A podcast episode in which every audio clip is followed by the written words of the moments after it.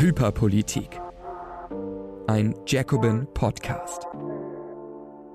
Herzlich willkommen zu einer neuen Folge von Hyperpolitik, dem Politik-Podcast von Jacobin mit einer besonderen Folge heute, nämlich Episode 12. Sie ist live. Für alle, die das danach hören, es sitzt tatsächlich ein Publikum vor uns. Ähm, das ist auch für uns eine Premiere und eine besondere Sendung. Ähm, wir geben normalerweise das Jacobin Magazin heraus. Das ist ein sozialistisches Magazin. Wir haben es hier vorne mal hingestellt. Ihr könnt es auch gerne danach euch ansehen. Und in unserem Politik-Podcast werden wir normalerweise alle zwei Wochen schauen wir uns den Diskurs an und schauen, welche, über welche Themen wird gesprochen, ganz, ganz hitzig, ganz hyperpolitisch. Ähm, was das bedeutet, werden wir noch erklären. Und über welche Dinge wird vielleicht nicht geredet oder über welche äh, Verhältnisse, welche verstecken sich vielleicht dahinter, ähm, welche Machtverhältnisse, die in diesem ganzen großen Diskursrauschen nicht so ähm, durchkommen. Und das ist das, worum es in Hyperpolitik immer geht. Wir haben ähm, Normalerweise bereiten wir beide immer Themen vor, äh, die wir ganz tiefergehend besprechen. Jetzt in dieser besonderen Folge machen wir es ein bisschen dialogischer, damit ihr einfach ein bisschen mehr, ähm, ja, damit sie ein bisschen aktiver auf der Bühne ist. Und äh, wir haben uns natürlich auch was Besonderes ausgesucht, nämlich heute geht's um die wunderbaren äh, Leaks zu äh, Springer und gleichzeitig ist ja der FDP-Bundesparteitag. Das heißt, es geht bei uns heute um Medienmacht und äh, die Folge heißt 11 Prozent trotz Springer-Kampagne. Also herzlich willkommen.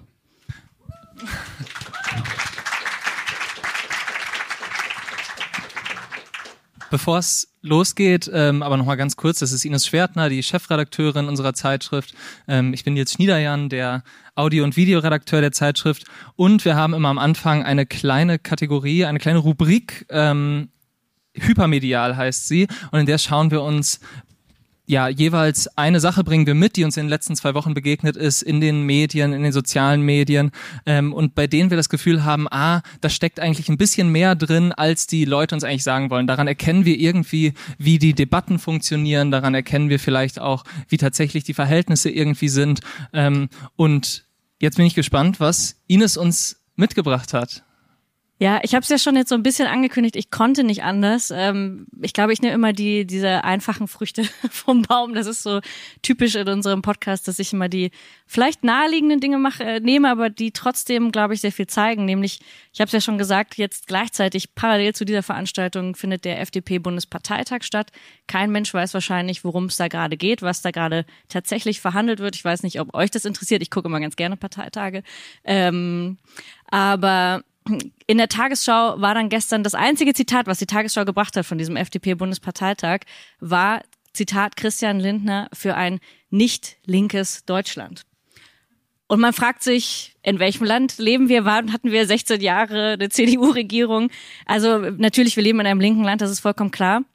Und ich finde, was aber trotzdem so vom, vom Diskurs, also was das mit uns macht, ist ja ganz klar, weil man immer an das denkt, ähm, was, da, was da nicht gesagt wird. Also für ein nicht linkes Deutschland, was bedeutet das? Okay, ist es dann für ein rechtes Deutschland oder ist es für ihn für ein offenes, für ein liberales Deutschland? Also der Diskursraum wird sozusagen so aufgemacht, wird so schon auf diese eine Ecke verschoben. Erstens, die Realität ist, das muss ja ein linkes Deutschland sein, da sind wir dagegen, obwohl wir in der Regierung sind, natürlich komplett paradox.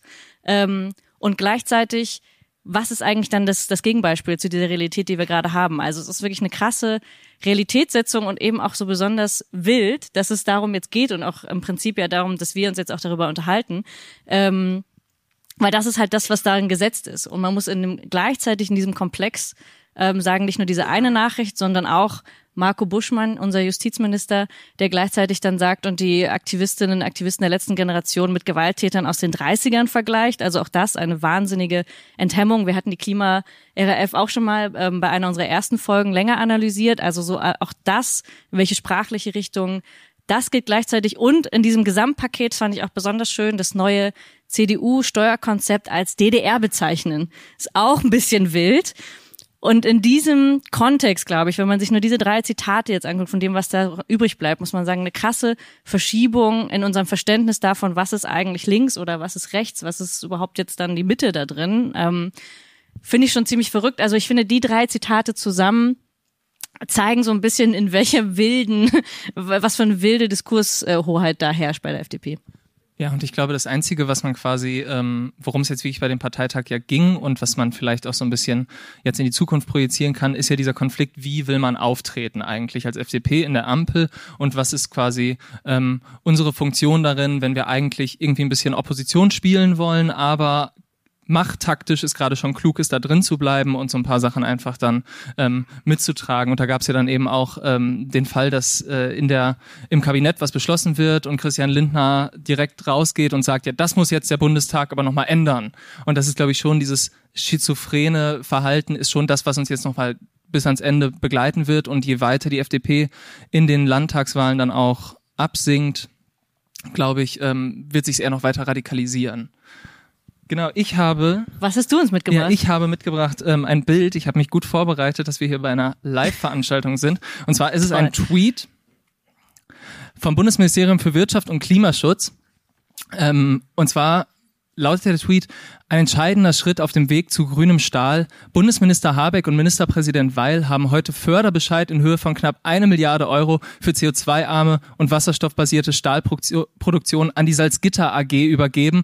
Und man sieht ein Bild, auf dem ähm, Robert Habeck und äh, Stefan Weil lachend äh, einen großen Check übergeben an den Vorsitzenden der Salzgitter AG über eine Milliarde Euro und sich dabei sehr freuen, dass das jetzt funktioniert. Und ich glaube, daran sieht man so ein bisschen, ähm, das ist quasi so ein bisschen das, wohin jetzt die ähm, Politik in den nächsten Jahren steuern wird. Daniela Gabor, die äh, Wirtschaftswissenschaftlerin, hat es bei uns im Heft mal einmal den kleinen grünen Staat genannt. Also ähm, es geht quasi darum, dass man alle Risiken wegnimmt, die mit der Umstellung der Produktion auf grüne Produktion ähm, einhergehen.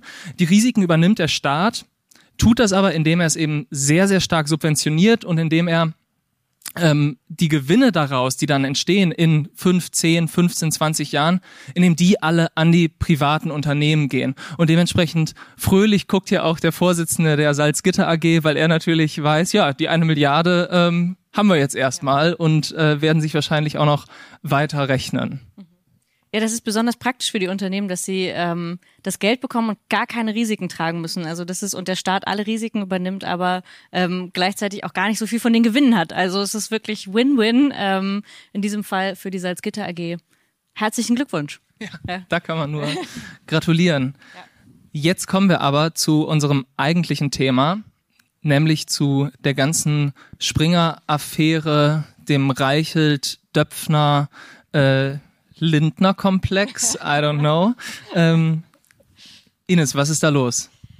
Ja, habt ihr die Nachricht gesehen? Also eine der Nachrichten, die äh, die Zeit veröffentlicht hat, fand ich besonders schön. Sie hieß äh, Please stärke die FDP. Also ich mir ist das noch nie nachts passiert. Also da kann man ja wirklich, muss man, also egal was ich jemals getrunken hätte, ich glaube, ich würde niemals äh, auf die Idee kommen, ähm, so eine Nachricht zu schreiben. Aber Matthias Döpfner, der Vorstandsvorsitzende der Springer SE, hat es wohl äh, getan und hat nicht nur diese Nachricht, sondern eben auch viele ähm, ähnlicher Nachrichten, ihr werdet das ja mitbekommen haben, ähm, so einfache Sätze mal so nebenbei gesagt, alle Ostdeutschen sind entweder Kommunisten oder Faschisten oder Muslime als Gesocks bezeichnet. Das ist noch das, worüber alle geredet haben, sich ähm, aufgeregt haben, aber natürlich auch dahinter steht nicht nur einfach, würde ich sagen, ziemlich enthemmt, krasse, menschenverachtende Aussagen einfach ähm, von einem der mächtigsten Medienmenschen in Deutschland, sondern eben auch als das politische Werkzeug. Also wirklich zu sagen, ganz ungeniert zu sagen,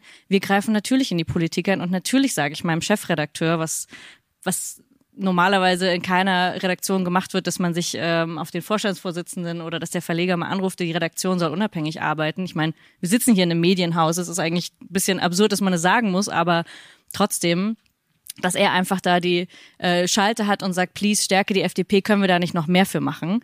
Ähm, das ist eigentlich, glaube ich, neben allem anderen, was vielleicht gar nicht überraschen sollte, dass der Springer-Konzern das macht, das ist eigentlich das, was diese Nachrichten, und das würde ich auch nach wie vor sagen, nicht einfach nur zu Privatnachrichten machen von jemandem, der nachts irgendwas geschrieben hat, sondern tatsächlich zu einem, einem Politikum, wo man sagen muss, der Mann hat versucht, mit der Macht, die er hat, und wir haben nochmal nachgeguckt, laut Forbes, 1,2 Milliarden Dollar schwer, also einfach der Mann hat auch im, im Grunde einfach sowieso zu viel Geld, ähm, aber er nutzt es eben aus und nutzt die Zeitungen aus, ähm, die in dem Konzern enthalten sind, um einfach Politik damit zu machen und natürlich damit einfach seine eigenen wirtschaftlichen und politischen Interessen ähm, wieder zu vertreten. Und das, das Interessante neben ganz vielen anderen Aspekten äh, daran ist natürlich auch zu sehen, oder das fand ich äh, irgendwie ganz interessant und das sieht man aber auch an den ähm, an den ganzen Konsorten. Also ich würde jetzt mal sagen, Julian Reichelt, Matthias Döpfner und jetzt auch äh, Stuckrad Barrer. Also ich habe diesen Roman nicht gelesen. Ich weiß nicht, hast du ihn schon gelesen? Nein, nein. Wahrscheinlich so. Denn,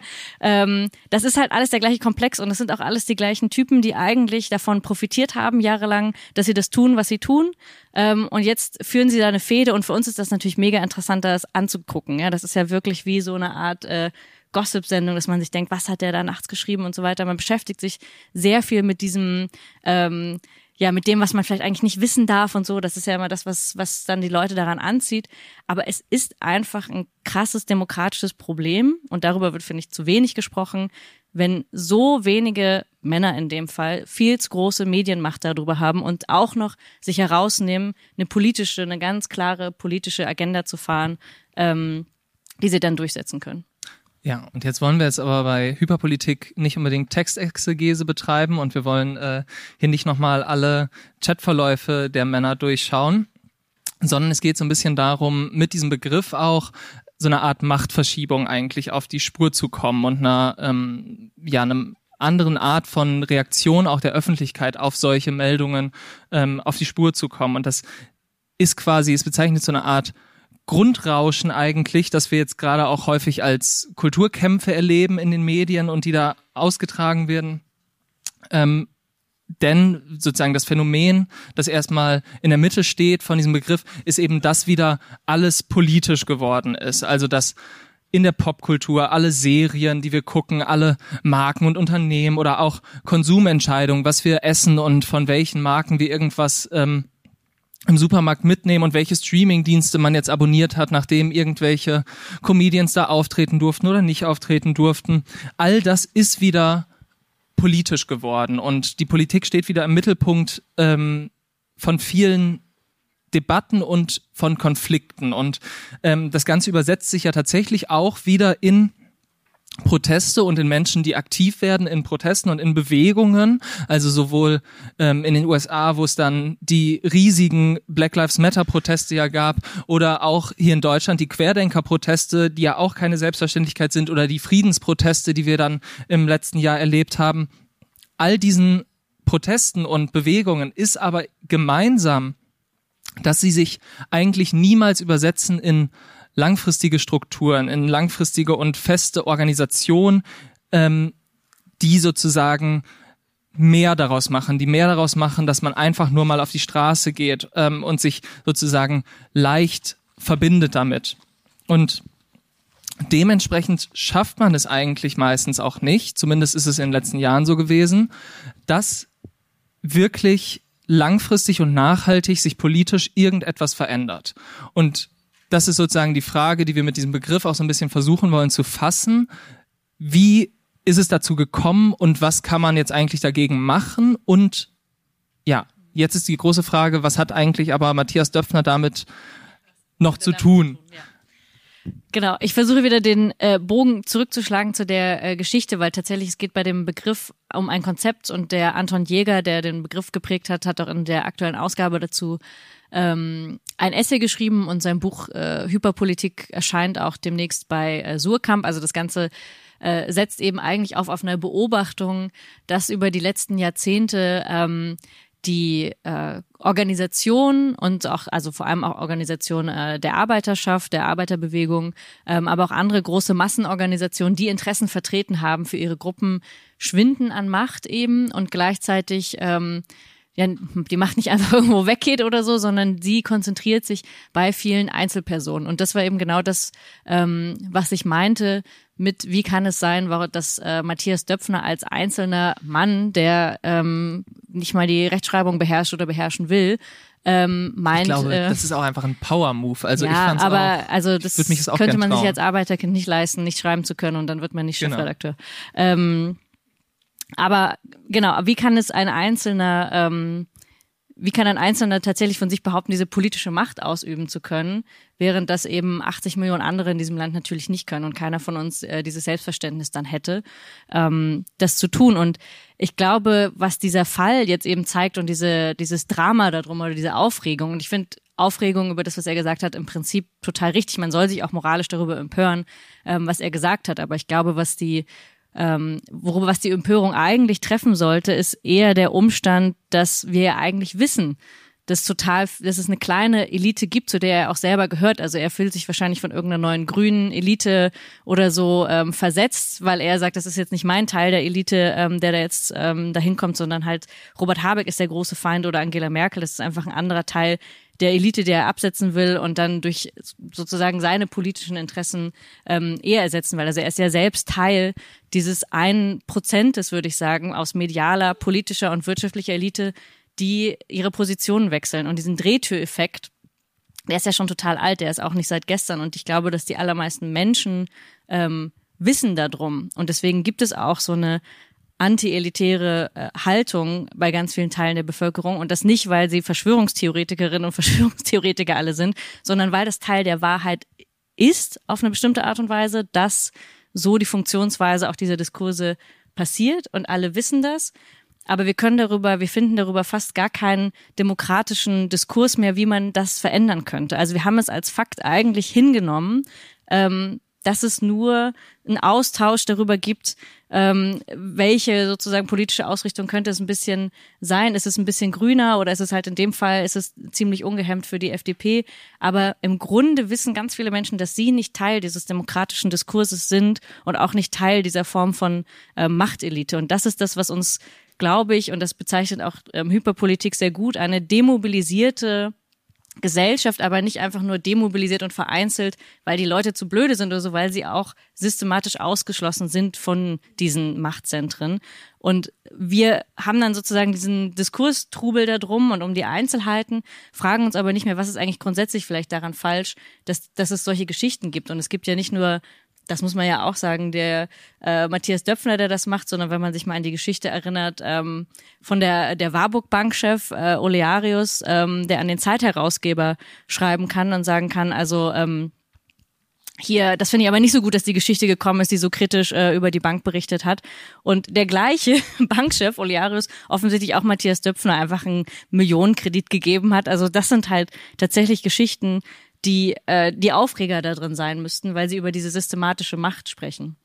Genau, aber der einzige, das einzige Mittel, was wir jetzt haben, um uns, um sozusagen beteiligt zu werden an diesen ähm, Fragen, liegen eben darin, dass wir uns über diese boulevardesken Themen darin so ein bisschen aufregen. Also jetzt gerade gab es dann noch die große Franka Lehfeld-Geschichte, dass ähm, sie mit Christian Lindner zusammen dann noch bei Julian Reichelt am Weihnachtsabend 2020, äh, wo die meisten von uns wahrscheinlich eher in Corona-Sorgen äh, den Weihnachtsbesuch ein bisschen reduziert haben, da rumsaßen ähm, und das quasi oder jetzt der Stuckrad-Barre-Roman und so.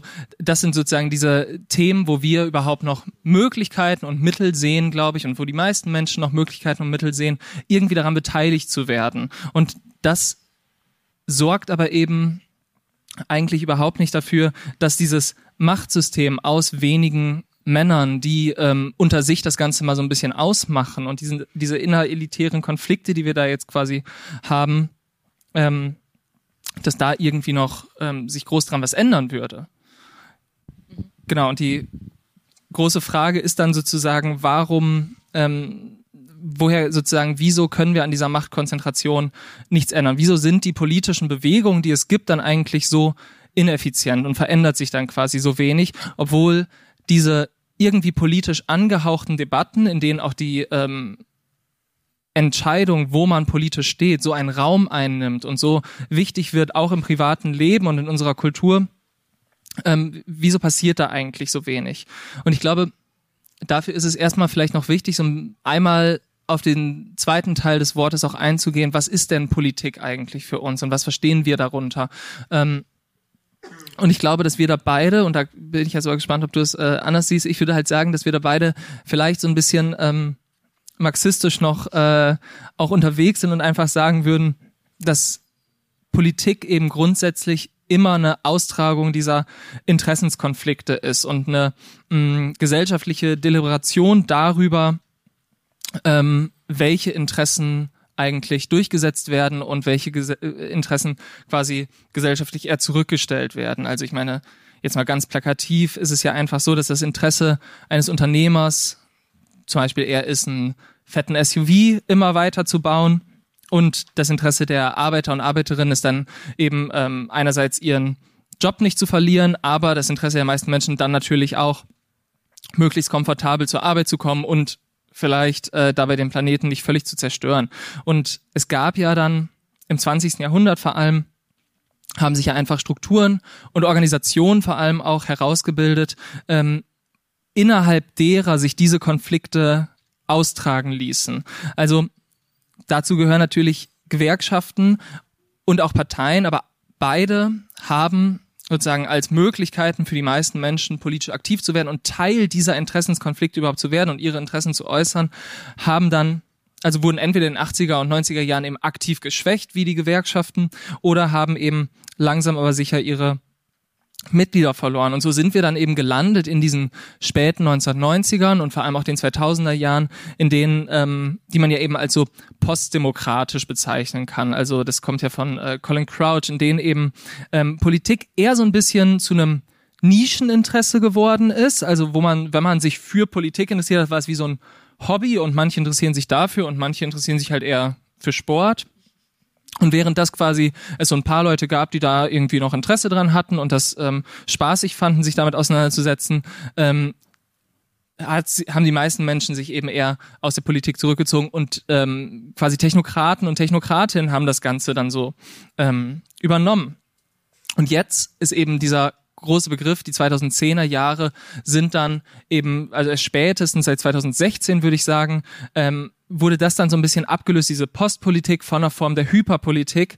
Ähm, und das unterscheidet sich jetzt maßgeblich eigentlich ähm, dadurch von diesen Massenorganisationen, bei denen Politik ja auch Teil des alltäglichen Lebens war, bei denen sozusagen die Frage, ob man Sozialist ist, ob man jetzt irgendwie bei SPD ist oder ob man bei der CDU und katholisch ist, wo die sozusagen wirklich tief in das Leben ja der Menschen eingegriffen haben, unterscheidet sich davon einfach maßgeblich durch was, was dann ähm, Anton Jäger eben immer die Exit Costs nennt. Also quasi den Fakt, dass man jetzt mit dieser neuen Form der Hyperpolitik einfach sehr, sehr ähm, reibungslos teilnehmen kann an dieser Form der Politik. Also ich kann jetzt online meine Empörung über diese ganzen Themen posten, vielleicht gegen Döpfner wird das jetzt nicht passieren ähm, und gegen den ganzen Springer-Konzern werden wahrscheinlich jetzt auch keine ähm, also es werden keine Laster mehr brennen, aber äh, bei vielen anderen Themen kann man vielleicht noch an einer Demo teilnehmen und da mal hingehen.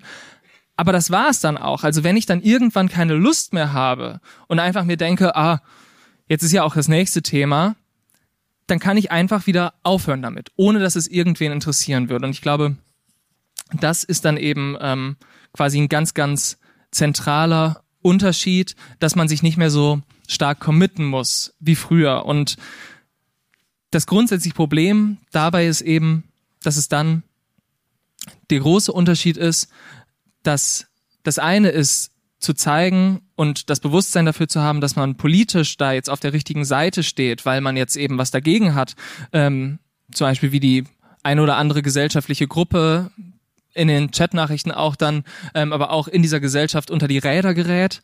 Und das andere ist eben die Frage, ob man dann auch die Macht und auch die institutionelle Kraft ja entwickelt, an diesem System überhaupt irgendwas zu verändern. Und da, glaube ich, ist es auch ganz interessant, was jetzt äh, eigentlich dann gleichzeitig passiert ist. Also während dieser, ähm, während diese Nachrichten aufgekommen sind, jetzt am Freitag, ihr habt das ja wahrscheinlich auch äh, mitbekommen, streiken die ähm, Beschäftigten bei der Bahn. Und eigentlich ist das von der, von der institutionellen Macht her, ähm, sollten diese mehrere tausend Bahnbeschäftigten natürlich haben, sollten sie eigentlich viel, viel mehr strukturelle Macht haben. Aber sie haben es eigentlich politisch fast nicht mehr im Verhältnis und das nicht nur, weil die Gewerkschaften schwächer geworden sind, sondern weil man eben auch sieht, ähm, sie haben keinen keine politische, also ich würde jetzt nicht sagen keine mehr, sondern es gibt ja, darüber haben wir in den letzten Folgen auch ähm, viel gesprochen, dass es eigentlich so eine Rückkehr auch von so einer Gewerkschaftsmacht oder von einem Verständnis darüber gibt. Man kann damit auch tatsächlich ähm, politisch was verändern und es ist auch eine Art von politischer Auseinandersetzung und nicht nur der ewige Tarifkampf, den Gewerkschaften dann so eingeübt haben in den letzten Jahrzehnten, sondern es macht auch etwas. Aber wie augenscheinlich der Unterschied ist zu wie viele tausende Menschen, die das gesamte Land eigentlich lahmleben können und das ist institutionell eigentlich wirklich viel wert, ähm, können aber trotzdem politisch nicht so viel bewirken wie eben ähm, dieser eine Mann wahrscheinlich, der die Nachrichten darüber beeinflusst und der natürlich auch darüber beeinflusst, wenn Arbeitgeber ähm, sagen können, der Arbeitgeberpräsident oder ähm, der Bahnchef sagen können, ja, die haben hier Maß und Mitte verloren. Und man wundert sich und denkt so, wieso ähm, können wir, müssen wir das Streikrecht so ganz grundsätzlich verteidigen, weil wir zuhören müssen, wie der Bahnchef, der das also Millionen verdient, ähm, kann denen dann sagen, oder Friedrich Merz kann denjenigen dann sagen, sie hätten Maß und Mitte verloren, obwohl sie einfach einen Inflationsausgleich fordern oder 500 Euro mehr. Also es ist eigentlich kompletter Wahnsinn, wenn man das ins Verhältnis stellt, wie viel mehr ähm, Öffentlichkeit ähm, der Bahnchef bekommt oder der Postchef oder der Arbeitgeberpräsident ähm, oder sonstige Lobbyisten, die ähm, wirklich einfach für, für dieses kleine Prozent an Managern vielleicht spricht oder Aktionären meinetwegen noch. Ähm, aber nicht diese Tausenden, die auf der Straße sind. Und dieses Ungleichgewicht ist, glaube ich, genau das. Es ist aber nicht einfach nur, dass der Diskurs falsch läuft, sondern dass die Organisation auch tatsächlich schwächer sind und dass sich Politik darüber nicht mehr so ähm, nicht mehr so ausdrückt so stark. Genau und die Frage ist dann sozusagen wie also wieso ist es jetzt dazu gekommen, dass das passiert und ähm, ja ich glaube die Frage ist sozusagen oder ich ich ich, ich habe gerade nur überlegt, weil ich glaube manchmal habe ich so ein bisschen das Gefühl unterstellen wir ihm da jetzt nicht zu viel Macht dann auch so einem Döpfner. Also wenn ich jetzt daran denke, okay, was ist dann passiert, nachdem er geschrieben hat, please stärke die FDP? Also das Beste fand ich, dass dann ein ähm, Interview in der Bild erschienen ist, ähm, was Paul Ronsheimer geführt hat mit ähm, äh, Kubicki und der das war auch bei dem Abendessen übrigens dabei, Genau. dem Weihnachtsessen auch stimmt Dabei. und das trug dann den Titel Cool Bicky.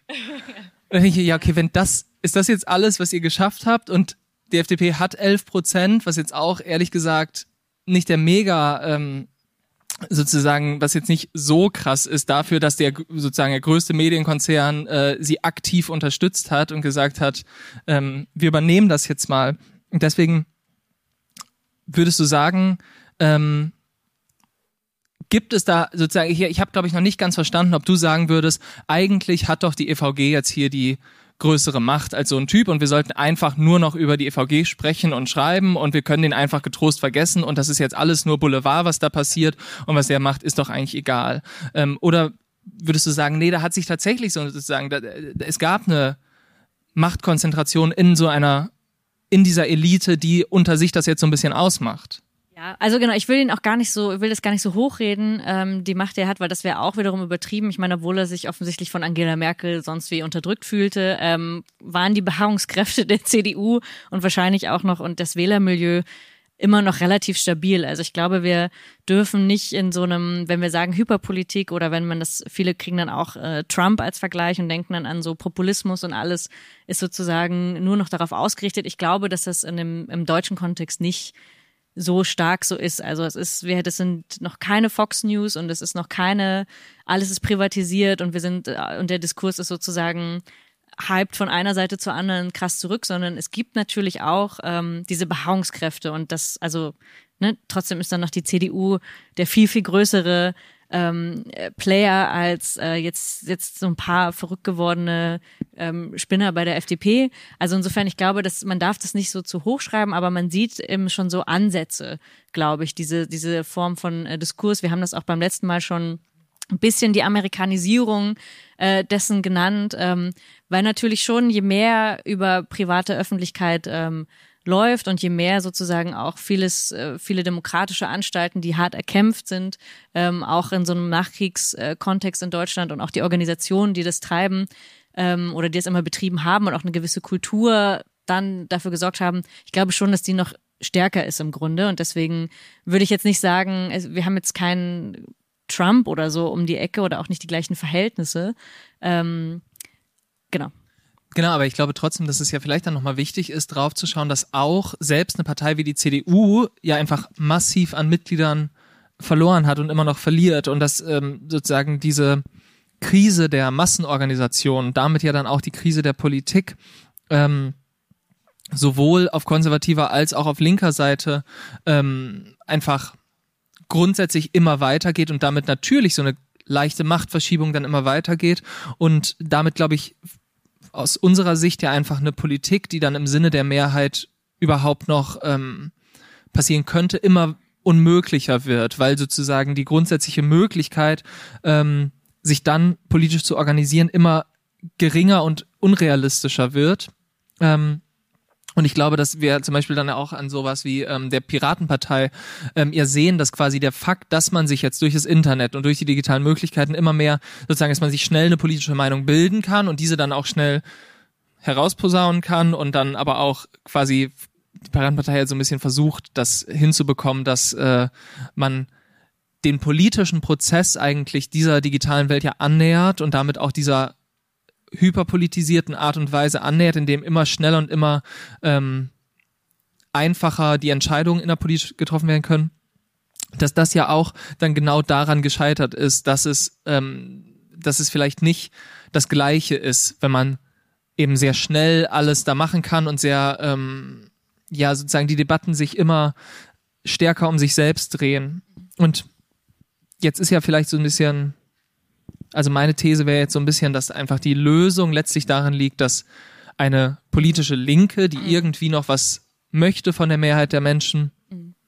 also darüber nachdenken muss, wie sie an diese echte, nachhaltige Macht kommt und eben den Menschen, die sie dann organisiert, auch wirklich quasi einen Weg zu Macht mhm. noch wieder, sozusagen diesen Weg wieder eröffnet.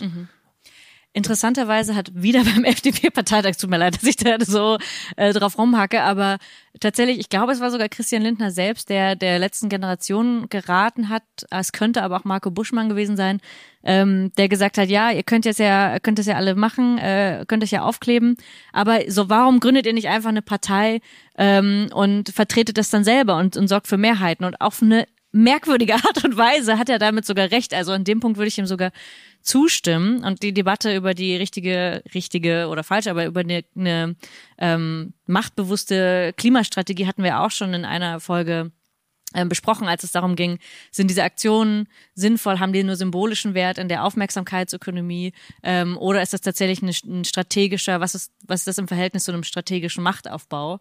ähm, wo ich gesagt hatte, naja, ich finde sinnvoller eigentlich das Bündnis oder die Allianz aus Gewerkschaften und Klimabewegung, wenn sie tatsächlich an einem konkreten Machthebel etwas, etwas tut und tatsächlich sich ähm, an der Stelle zusammentut. Und das soll gar nicht der Rat sein, dass sie eine Partei gründen, aber im Prinzip ist der Rat, ähm, in eine institutionelle Macht zu gehen, im Verhältnis zu dieser Bewegung, glaube ich, tatsächlich richtiger.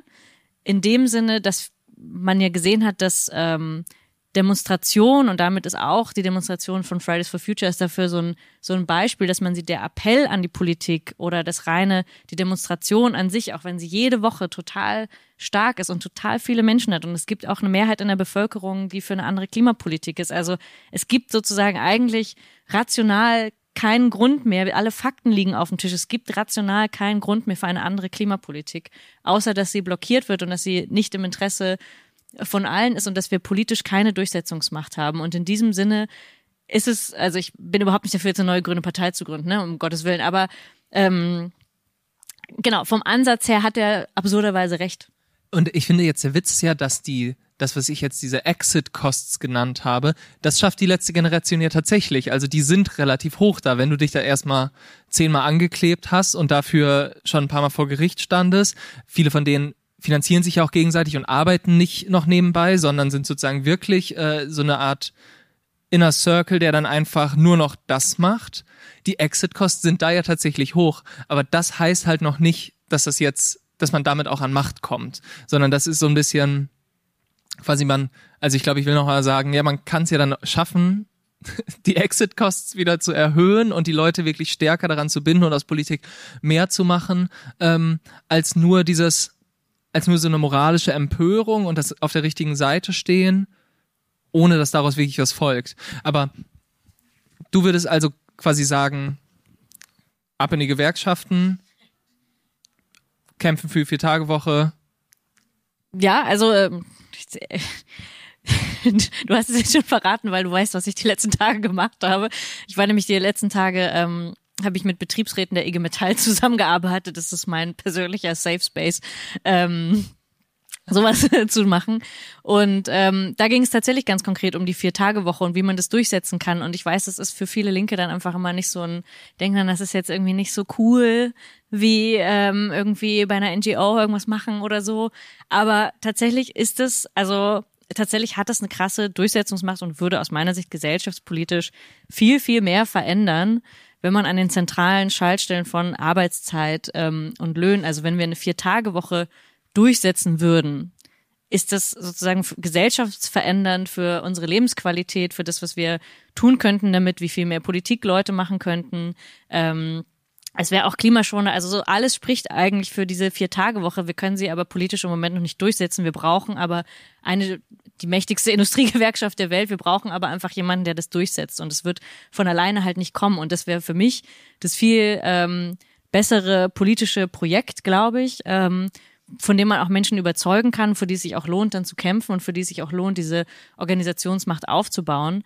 Ähm, und um aber trotzdem wieder zurück ein bisschen auf die Döpfner-Geschichte zu kommen, also das ist ja nicht nur mit institutioneller Macht, meinen mein wir nicht nur Gewerkschaften, auch wenn ich dafür schon sehr bin, ähm, aber natürlich heißt das auch im, im Parlament und natürlich heißt es auch in der Öffentlichkeit. Also ich glaube, wir haben uns strategisch sehr zurückgezogen auf das, was wir auf der Straße machen oder irgendwie auf Social Media. Und das ist dann sozusagen schon Politikaktivismus, wenn wir das gemacht haben. Das juckt aber eigentlich niemanden. Also ob wir den Diskurs verschoben haben, juckt im Prinzip überhaupt nicht. Ähm, aber natürlich hat es was mit Öffentlichkeiten zu tun. Und ich glaube deswegen, wenn, wenn man über diese Machtkonzentration spricht, wer darf dann was sagen und welche Medien bringen dann was, deswegen machen wir das ja. Also deswegen bauen wir auch eine Gegenöffentlichkeit auf, weil wir sagen, wir haben ein Magazin gegründet, das ähm, dezidiert als linkes Magazin auch ein Gegengewicht dazu bildet. Und deswegen ist die Taz als Genossenschaft ist was anderes als ähm, als der Springer-Konzern, also die ihre eigenen Leute auch scheiße behandeln und die komplett da tausende Leute äh, rauswerfen, weil sie sich, weil sie sich selber ihr eigenes Gift äh, spritzen und ähm, da natürlich auch neoliberal ähm, durchregulieren. Also ich meine, es ist sozusagen, es ist kein nachhaltiges, es ist ja klar, es ist kein nachhaltiges System für niemanden und ähm, wird hoffentlich, hoffentlich auch von KI ersetzt werden, diese Texte, die da geschrieben werden. Also insofern, trotzdem müssen wir darum, darum kämpfen, um Gegenöffentlichkeit oder auch was anderes schaffen, einen anderen demokratischen Diskurs herstellen. Also wie die Organisationen einen anderen demokratischen Anspruch haben sollten und Beteiligung ermöglichen sollten, also echte Beteiligung und nicht nur ähm, ja irgendwie ein Like setzen oder so. Ähm, und gleichzeitig, äh, das, das muss man auch auf unsere Öffentlichkeiten übertragen.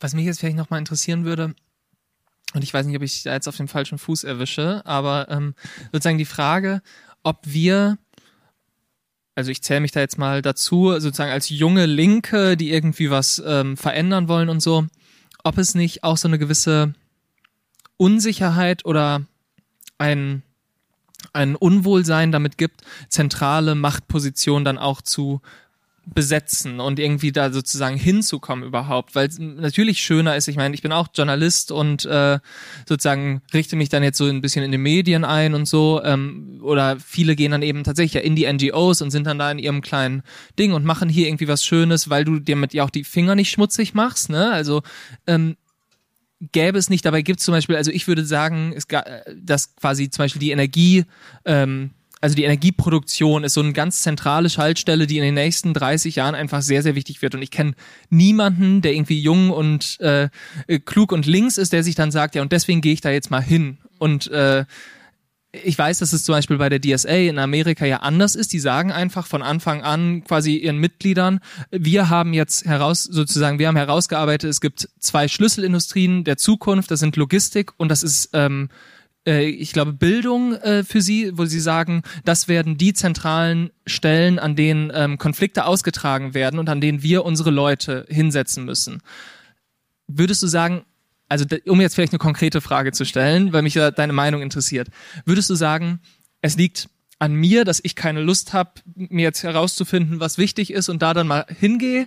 Oder liegt es daran, dass mir das niemand sagt, dass, dass es sozusagen keine Institution gibt, die versucht, Leute auszubilden und an diese wichtigen Schaltstellen irgendwie zu bringen?